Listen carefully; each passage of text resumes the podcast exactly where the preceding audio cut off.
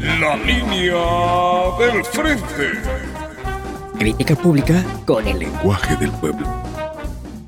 Buen día. ¿Qué está pasando en México? ¿Qué tiempo se camina? ¿Qué es esto? Narcoenanos cortesanos con disfraz de gobernadores federalistas queriendo romper el mal llamado pacto federal. ¿Se imagina usted electorado viviendo en un territorio de la europea? ¿Se imagina usted su entidad federativa transformada en república? Bueno, semi-europea o semi-república o mejor mini-micro europea. Que en lugar de tener una Erna Solver tenga usted un ejemplar llavero del tamaño del bronco y su ego armado golpista. ¿O se imagina usted que en lugar de tener un Scott Morrison tenga usted a un chiflador como el inalcanzable Aureoles, un Alfaro queriendo hacer un jaque mate en el tablero de las consultas, inversores extranjeros que dudan de la confianza de México, Morena, la esperanza de México desatada literal, y su Muñoz Ledo de revolucionario institucionalista juvenil piromaníaco incendiarios. En fin, ¿qué hacemos como sociedad ante esto? Les expondré mi quiniela. AMLO nunca ha pasado desapercibido, su fuerza de voluntad, su decisión y su magnetismo no pueden ser pasados por alto. Mi tío AMLO es controlador, energético, insaciable, exigente. Difícil de entender, es amigo de sus amigos